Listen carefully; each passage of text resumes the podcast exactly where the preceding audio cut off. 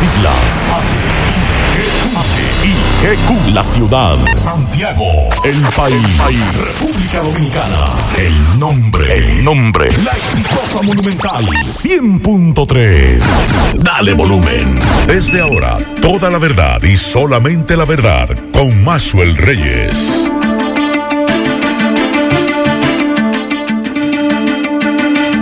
Buenas tardes Santiago, buenas tardes región, saludos a todos los amigos que sintonizan a esta hora, la verdad, con Maxwell Reyes a través de Monumental 100.3 FM. Gracias a todos por la sintonía, gracias por estar ahí.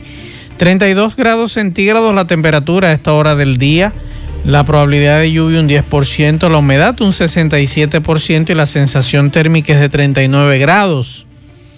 Dice la UNAMED que en el día de hoy temperaturas calurosas, sin embargo en horas de la tarde no se descartan algunos aguaceros, final de la tarde, primeras horas de la noche, chubascos dispersos sobre las regiones nordeste, sureste y la Corriera Central.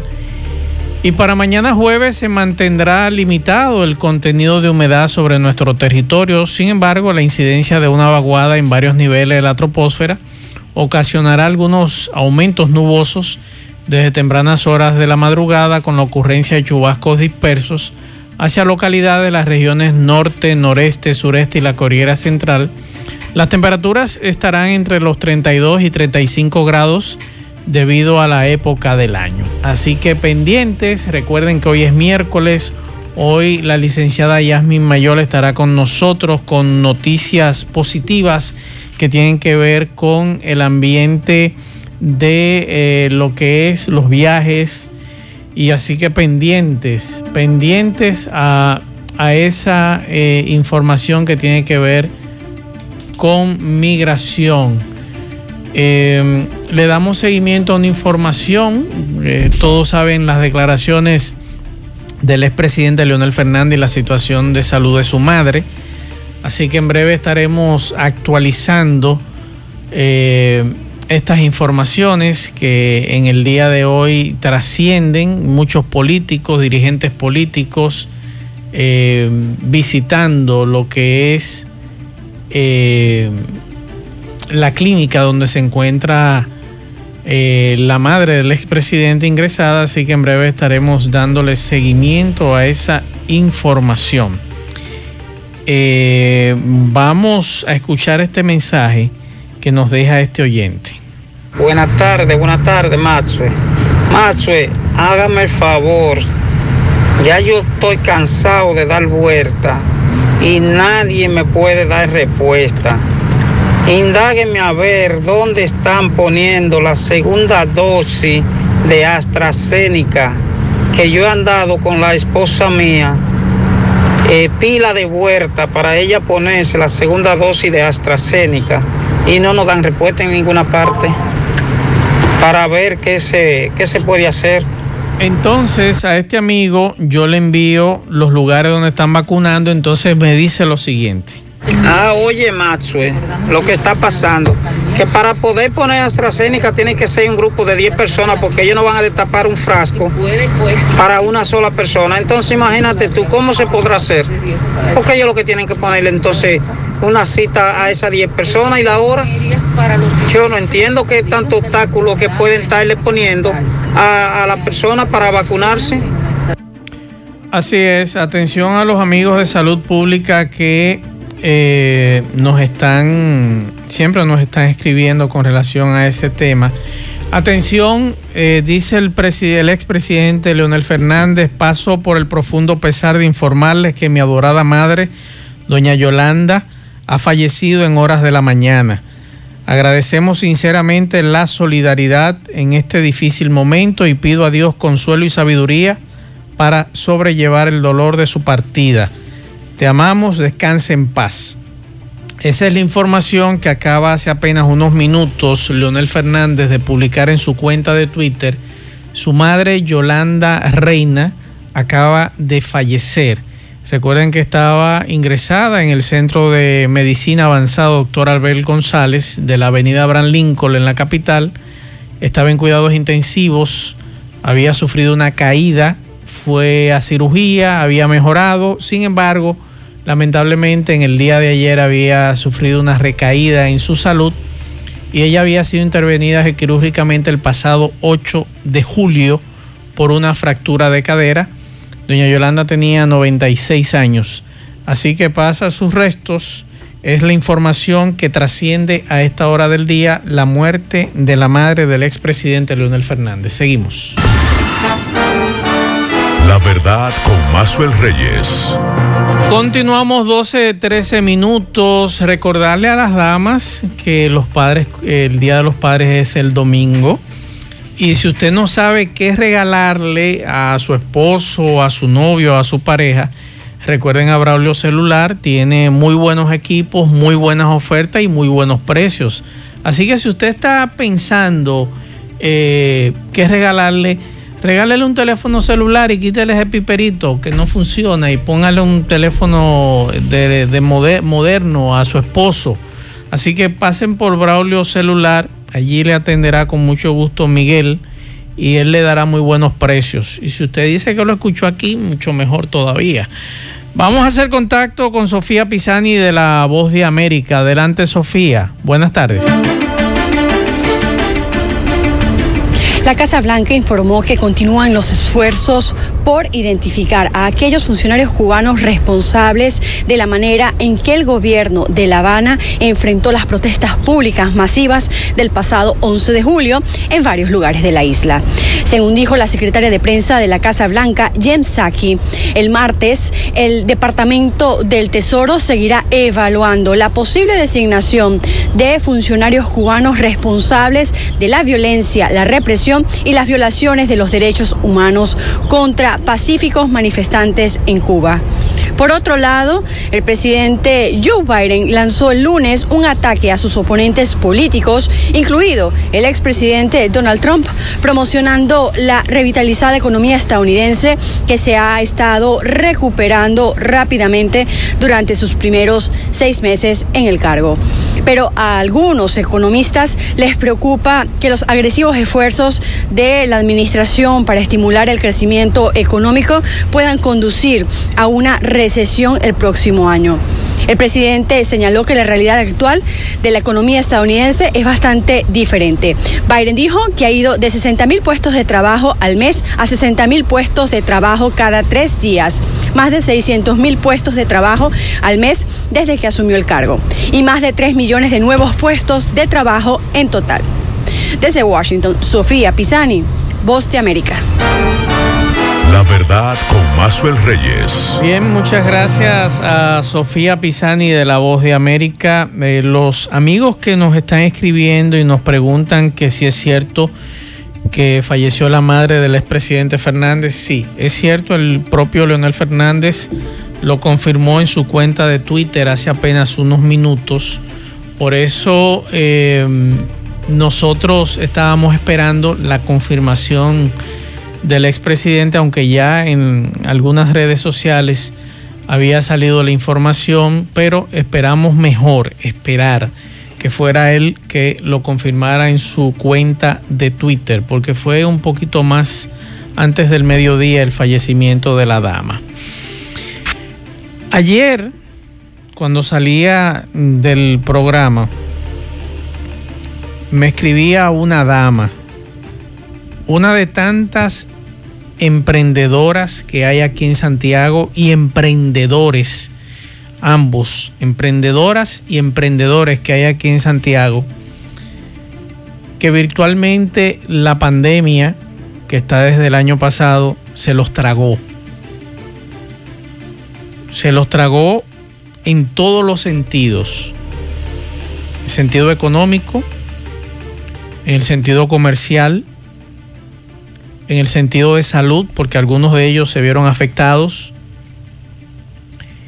Y esa joven que escucha este programa, así como otros tantos emprendedores que hay aquí en Santiago y en la región del Cibao, que hasta este momento no ven una luz al final del túnel, me planteaba esa situación de por ejemplo, para ellos poder mantener sus negocios a flote o su negocio a flote, que es pequeño, pero que gracias a Dios, antes de que llegara la pandemia, le había ido muy bien a ella y a otros grupos de emprendedores aquí en Santiago. Pero al llegar la pandemia, asumieron el riesgo de coger préstamos para poder mantener el negocio y lamentablemente esos préstamos se lo han comido a ellos y a los negocios.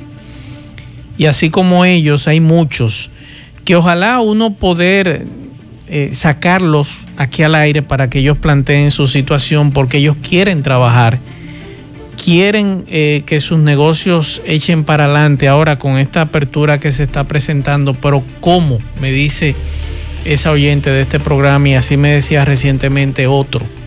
¿Cómo echamos para adelante si no hay un incentivo para nosotros como emprendedores?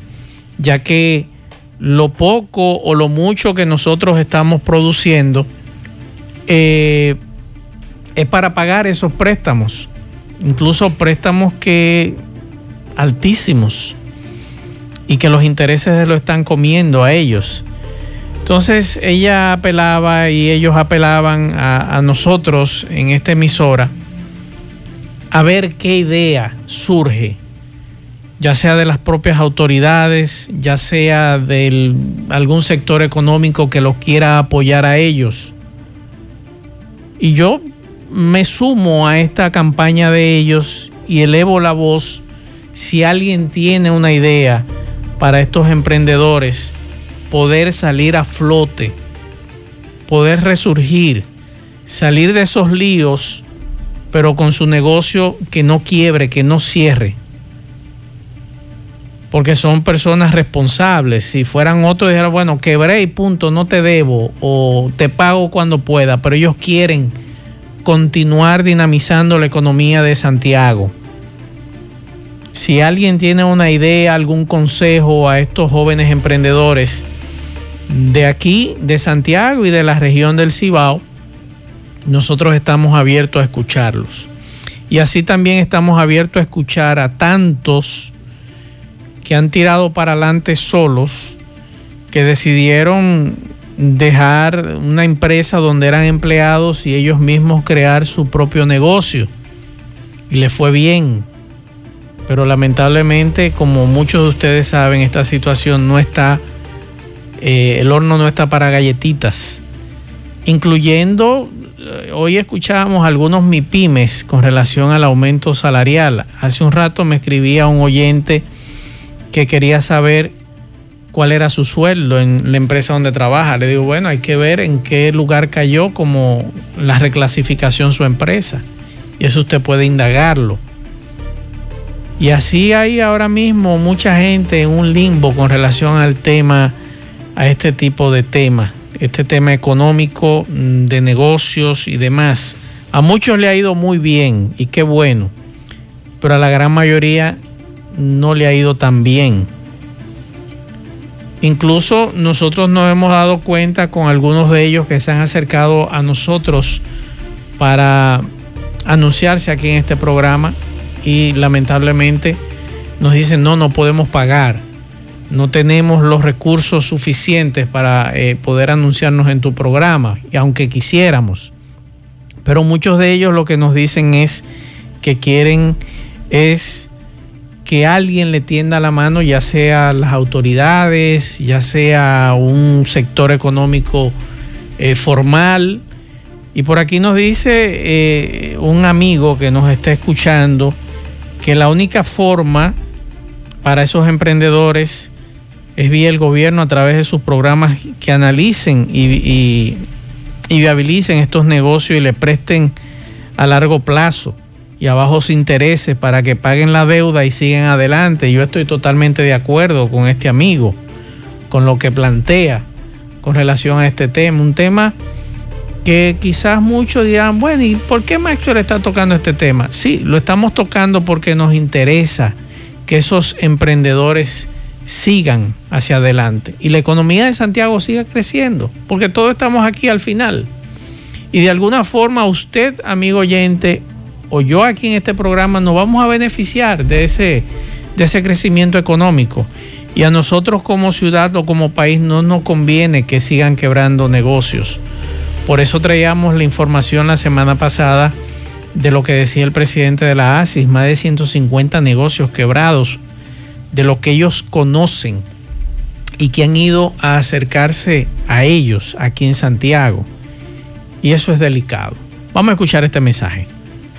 Marcel Reyes, buenas tardes, hermano. Joselito por este lado. Marcel, oye bien, yo soy taxista por más de 25 años. Pero la esposa mía y yo, en febrero de antes de la pandemia, cogimos un préstamo en una institución bancaria y pusimos una cafetería para comenzarla y yo ver si yo podía dejar el taxi.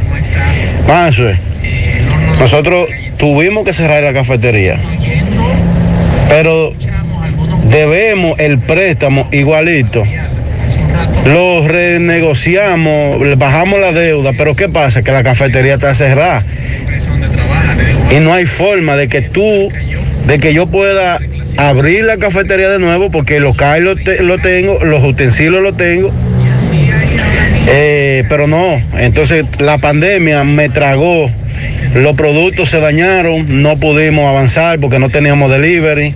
Bueno, en fin. Entonces, oye, Max, no hay forma de que tú vayas al banco a explicarle. Ya nosotros vamos para tres meses con tres cuotas atrasadas. Porque bajamos las deudas, ellos las renegociaron, pero volvimos a comenzar de nuevo, ya que íbamos un poco avanzados. Y así mismo como esa joven te expresó, es el caso mío, de mi esposa y de muchas personas que tal vez no te llaman para decirte lo que le está pasando, pero las instituciones gubernamentales, tú ves eso de que del crédito ese de, de, la pequeñita empresa, tú vas a buscar uno y eso es mentira. No lo dan, Maxwell. No se lo dan a una persona que no tenga llave o que tenga algún tipo de amarre ahí a otra persona que tenga dinero, a eso sí.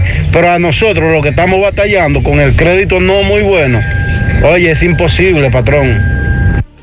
Así es, recientemente también nos, nos escribía, y tengo mucho que no, no me escribe, un arquitecto que escucha también este programa, de la situación también de los precios altos como pequeña empresa, cómo lidiar con estos precios altos que también durante la pandemia esa empresa tuvo problemas. Vamos a escuchar este otro mensaje. Saludos, Mazuel. Saludo distinguido en cabina. La verdad, como es Reyes Mazuel. ¿Cuándo Estados Unidos va a sincerizar su política internacional, su geopolítica? ¿Cuándo va a dejar la doble moral? Mientras que en Haití hubo un magnicidio, hay hambre, hay desestabilidad eso a ellos no le ha importado en absoluto. Que yo no dudo que la mano de Estados Unidos no estuviera metida en la muerte de Jovenel Moïse. Sin embargo, con Cuba ha sido un constante tirar, un constante comunicado, una constante tiradera por una protesta que hubo, una protesta, pues eso fue una protesta y eso se apagó ese foco protesta y que hay que buscar a los funcionarios culpables y que hay que eh, recrudecer la medida contra Cuba. Sin embargo, para el pobre Haití, nuestro vecino Haití, nada mataron un presidente y para ellos fue como que mataron que nada. Bien, seguimos escuchando algunos mensajes de los oyentes de este programa. Maxwell, buenas tardes. Sí, Maxwell, ese tema de, la, de la economía, del tema de la pandemia, eh, ha acabado con un gran sector de, de comercial y, y de manera personal te puedo decir. Porque, por ejemplo, en mi caso, tengo un préstamo hipotecario y los famosos fondos de encaje legal. No sé si es un tema de la superintendencia de bancos eh, o las entidades bancarias de manera particular. No permiten que tú ya tengas un préstamo con una tasa de interés que es más alta, lo que le llaman eh, fondos de encaje legal, permitan trasladártelo a esa tasa con esa, esa mejora en la, en la tasa, valga la redundancia. No lo permiten, o sea, simplemente no, esos préstamos solamente son para préstamos de consumo y préstamos sobre vehículos, los cuales, como tienen seguro de vida, están asegurados. O sea, nada de beneficio para, para el, el, dominicano que quiere echar para adelante y que tiene compromisos. Así es, y así como estos amigos, hay muchos aquí que, como decía Joselito hace un ratito, no se atreven a salir al aire para exponerlo, nos tratan este tema fuera del aire, muy preocupados por, su, por la situación, las deudas, y no solamente eso, sino también que ahí viene el colegio, ahí vienen los libros, vienen los uniformes, vienen más gastos, algunos de ellos, además del préstamo del negocio, tienen préstamos hipotecarios, como este amigo nos plantea. Y es una situación que nosotros debemos analizar a mediano, largo y, corto plazo sobre lo que ha ocurrido en los últimos meses, en lo que va de año con relación a esta pandemia. Y vamos a escuchar al presidente porque el presidente de la República en el día de hoy se refirió al tema de las vacunas. Dice que ante un posible rebrote de coronavirus en el país, eh, luego de la reapertura, el gobierno dice estar preparado para hacer frente a los posibles efectos negativos y que está trabajando con los protocolos. Vamos a escuchar al presidente que en el día de hoy recibió la tercera dosis. Como ustedes ven, todo sin ninguna, ningún problema y le pido a toda la población que continúe vacunándose, que se continúe vacunando con la primera dosis, que se continúe vacunando con la segunda dosis y también para reforzar con la tercera dosis. En el caso de ayer se vacunaron eh, más de 92 mil personas, eh, de esos eh, más de la mitad fueron de la segunda dosis, unos 15 mil fueron aproximadamente de la tercera dosis y los demás de la primera dosis. Yo quiero que no se quede un dominicano ni una dominicana por vacunar. Eso es lo que nos va a llevar a la normalización. Y la normalización es lo que nos va a llevar al crecimiento económico que debe de producir empleos, empleos y más empleos, que es lo que necesita nuestro país. Por lo tanto, la salud nos lleva a una mejor economía. Y les reitero hoy que este país, que es afortunado, que hemos sido ejemplo a nivel mundial del proceso de vacunación, que continúe haciéndolo para ser el ejemplo mundial de terminar una vacunación prácticamente total de toda nuestra población.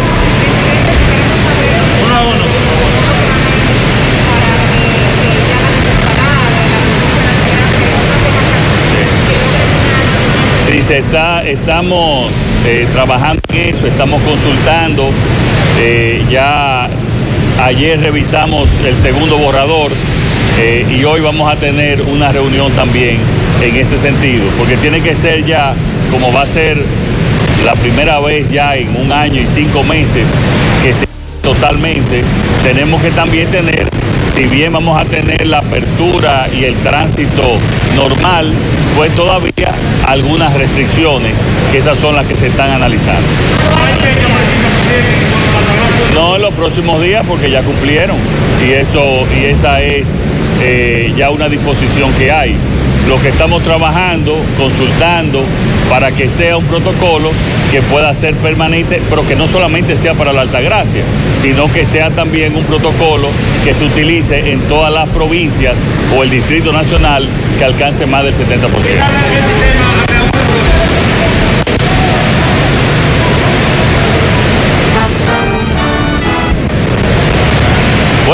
Me parece que ya hay más de 5 millones, 200 mil, pero los números se publican todos los días.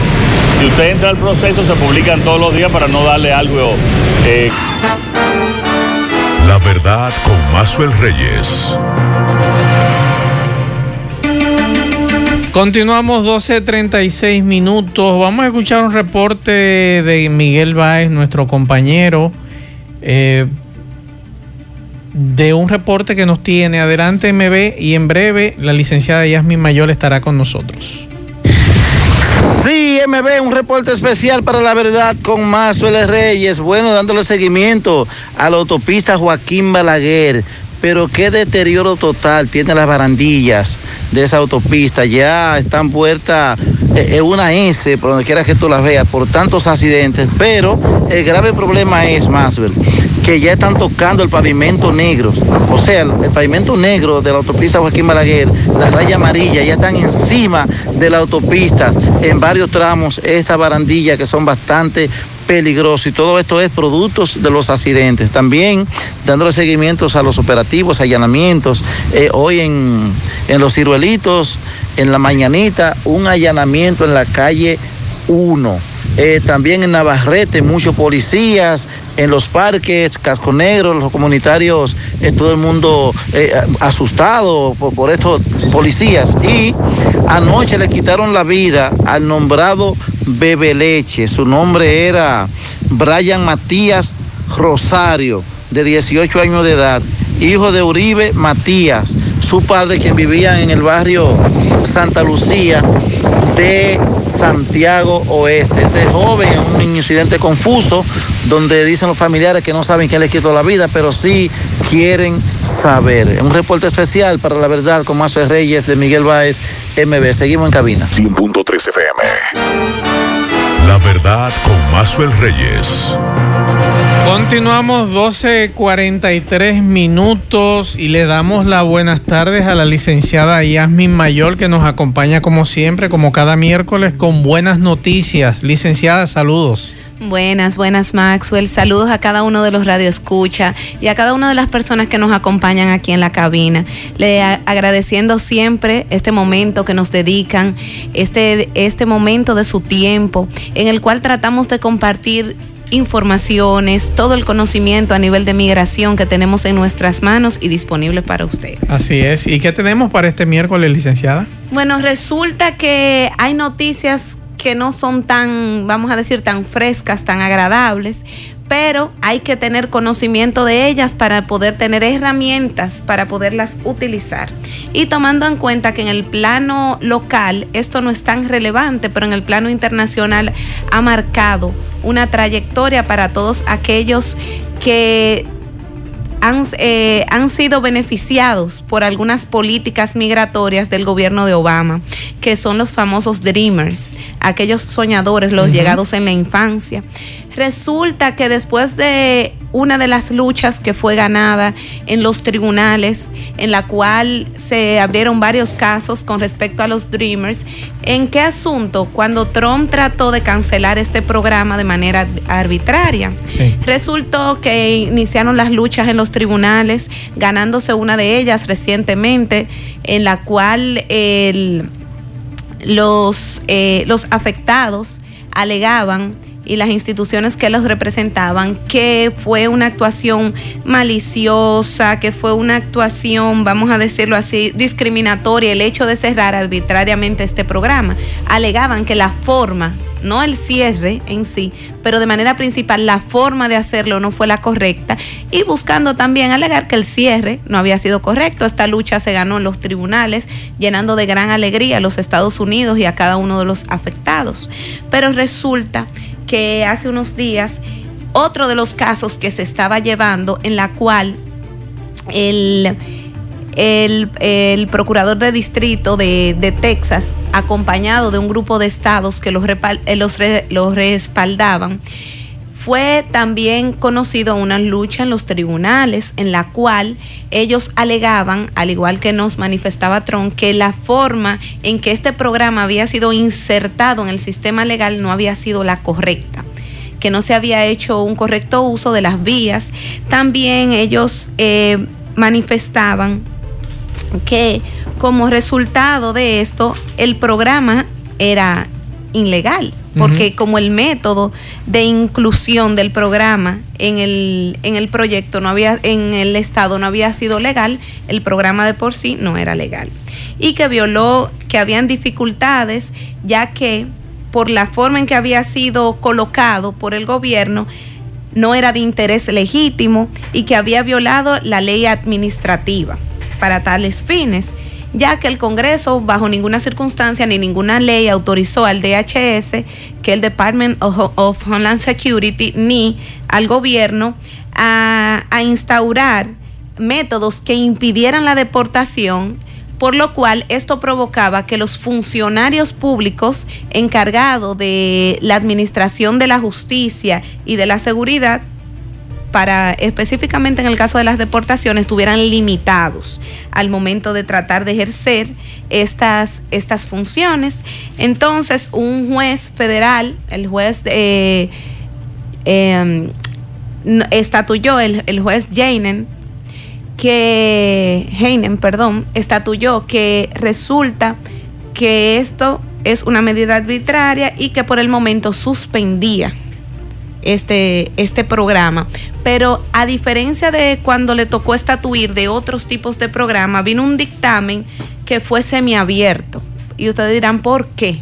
Resulta lo siguiente, que a los que ya tienen el DACA, se les va a permitir seguir renovando, seguir estudiando, seguir trabajando, seguir haciendo uso y en términos generales estar, estar legal, o sea, de una manera, vamos a decir, tener un permiso para todas estas funciones, aunque esto no representa un camino para una promesa de una ciudadanía, pero sí poder estar en los Estados Unidos, viajar, o sea, poder entrar y salir con, con permisos especiales que se permiten, con unos parol, y poder trabajar y estudiar.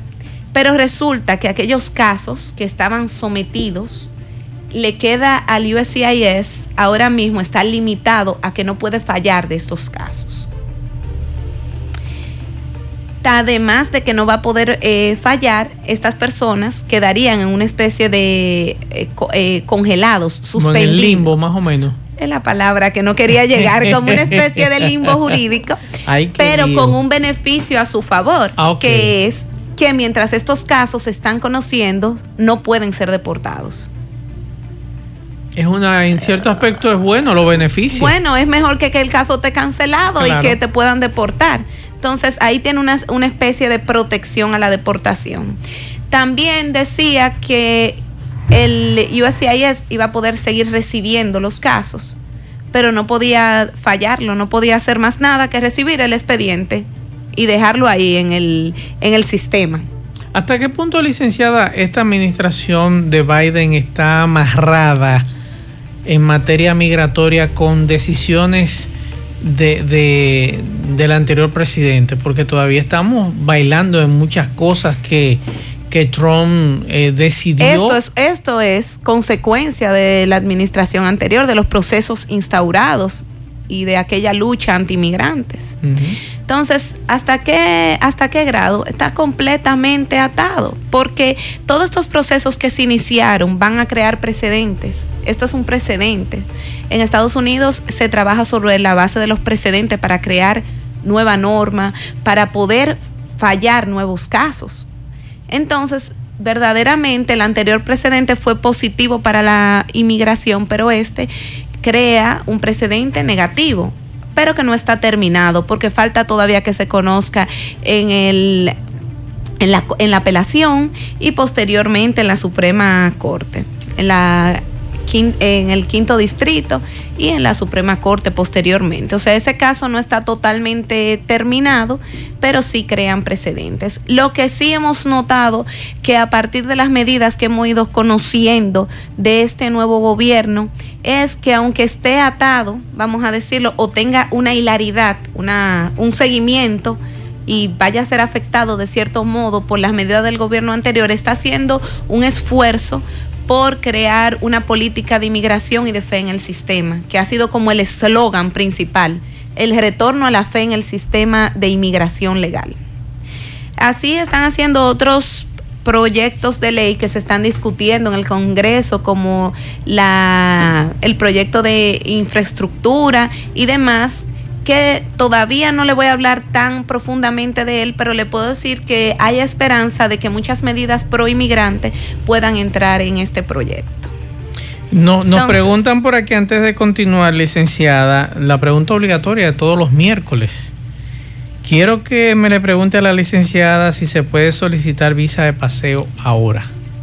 Bueno, miren, el, vamos a decir, la, la idea o la teoría con la que estamos trabajando. Lo primero es que de solicitar se puede en este momento para fines de emergencia. Si usted tiene un familiar que está interno, si usted tiene, por ejemplo, un evento que requiere su presencia, usted pudiera justificar una emergencia.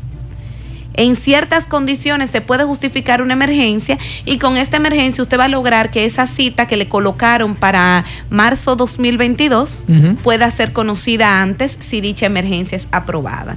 Eh, más adelante no sé si en el día de hoy me dé el tiempo, pero hablaremos un poquito de lo que es la, las emergencias y cómo se pueden tramitar.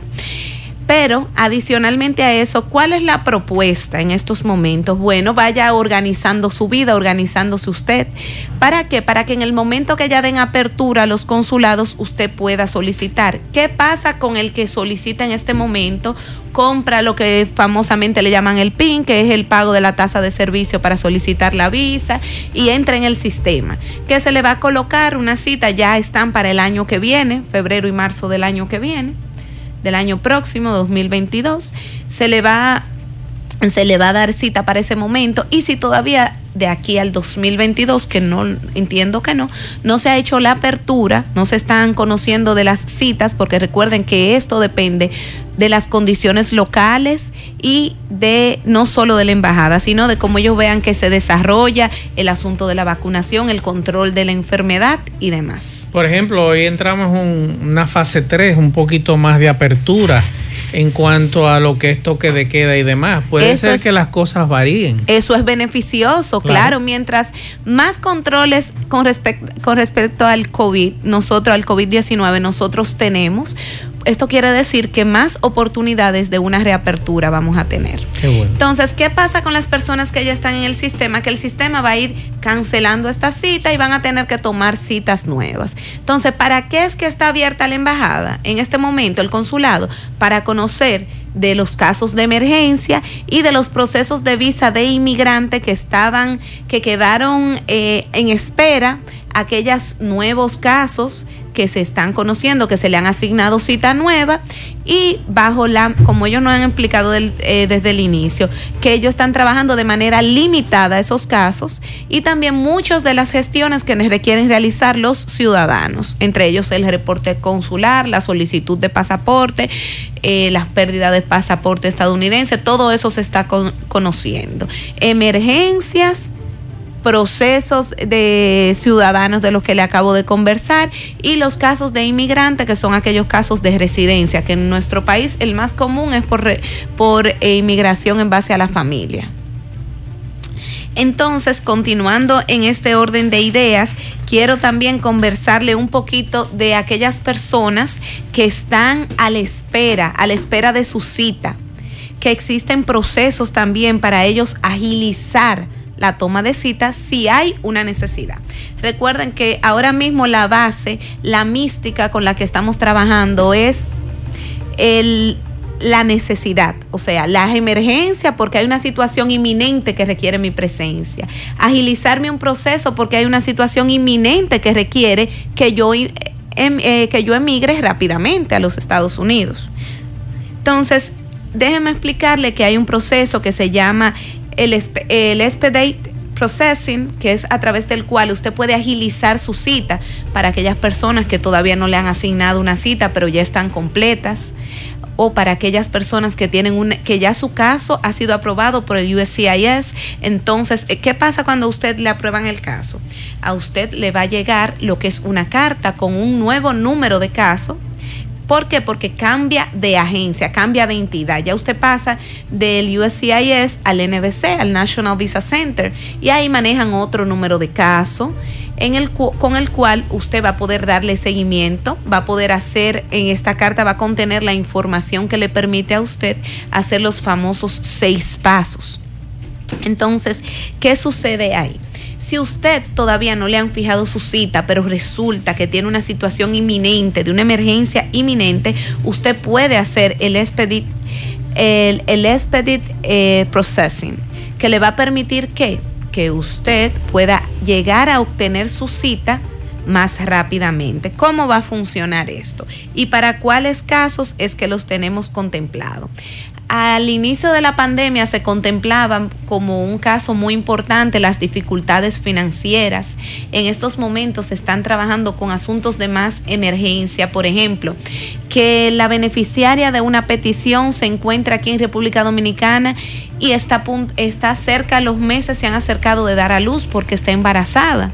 Entonces, esa es una causa que puede generar una solicitud de acelerar el proceso, porque esto no es más que acelerar el procesamiento de un caso. Otra, otra situación puede ser una evaluación psicológica. Bueno, resulta que los padres ya emigraron eh, de manera inicial y tienen un niño aquí y este niño está sufriendo, está presentando problemas eh, a nivel psicológico que están impidiendo el desarrollo de este niño por la ausencia de sus padres, pero resulta que sus padres por producto del COVID y producto de la pandemia no han podido obtener su cita. Hay una situación que requiere que ese, que ese caso sea conocido previamente, o sea, que no tenga que esperar el procesamiento regular que en este momento está tardando. Por aquí nos dicen, licenciada, eh, si una persona que debe taxes o impuestos puede solicitar a una persona para residencia. Sí, usted lo puede solicitar, porque recuerde que generalmente cuando usted debe los taxes, usted puede inclusive hacer un acuerdo para pagar. Ok. El tío, el tío San hay que pagarle. Claro. Pero no es arbitrario que él le dice, no, es inmediatamente. Si usted no tiene las condiciones en el momento, hay muchos elementos de los cuales usted se puede valer para usted subsanar esta situación y hacer planes de pago. También cuando hay dificultades de taxes, siempre le motivo a que vean un profesional en el área de taxes. Eh, por ejemplo, nosotros tenemos al licenciado Pérez Espinosa que nos que él nos eh, suple con este servicio, que es un profesional en los taxes, y le puede dar una guía, ya sea para usted hacer su acuerdo, para que le revise qué es lo que está pasando con su situación a nivel de los impuestos. Excelente. Antes de irnos, licenciada, porque nada ah. más nos quedan 30 segundos. Pero déjame decirle algo. Lo ideal es que usted tenga su situación financiera organizada. Usted no tiene que ser millonario para llevarse, para solicitar o pedir un familiar, un... Pero ¿qué usted requiere? Que usted esté organizado. Porque si usted no tiene, por ejemplo, si usted no ha reportado al año anterior la totalidad la totalidad, o sea, que usted requiere para darle el affidavit a su familiar, resulta que usted puede ampararse de un joint sponsor, de un amigo, de un familiar que sí tenga los elementos económicos. Bien, ya nos fuimos los 30 segundos, licenciada. Eh, vamos a dar la dirección, teléfono de la oficina de Gómez Mayol y Asociados. Bueno, Gómez Mayol y Asociados está en Villa Olga, en la calle 11 número 20, segundo nivel. En Gómez Mayole Asociados podrá encontrar una amplia gama de servicios jurídicos que van desde la litigación, contratos, constitución de compañía y todos los servicios legales que se ofrecen en la República Dominicana bajo el derecho dominicano. También tenemos todos los asuntos migratorios a nivel de llenado de formulario, de asesorías y demás en el ámbito de la migración dominicana e internacional. También podrá encontrar todos los servicios de nuestra inmobiliaria para usted poder adquirir una propiedad, hacer una inversión o poner la suya, administrar a la renta o simplemente vender la propiedad que tenga. También podrá encontrar en Gómez Mayol todos los que son los servicios de traducciones jurídicas y servicios de agencia de viajes, de venta de tickets aéreos, de tours y demás, y demás servicios que puede encontrar en una agencia de viaje. Gómez Mayole Asociados tiene una página web en la cual usted puede verificar todos estos servicios, que es el www.gomezmayol.com. También podrá encontrarlos en, Instagram en Gómez Mayol y también en lo que es el Facebook Gómez Mayole Asociados. Se puede comunicar con nosotros a través del teléfono convencional y a través de WhatsApp, ya sea llamada o mensajes, en el número 809-582-0550. Muchas gracias, licenciada, como siempre, con estas buenas noticias todos los miércoles en temas migratorios. A ustedes gracias por la sintonía. A las 5 nos juntamos con José Gutiérrez y Pablo Aguilera en la tarde, así que buen provecho a todos. Nos vemos.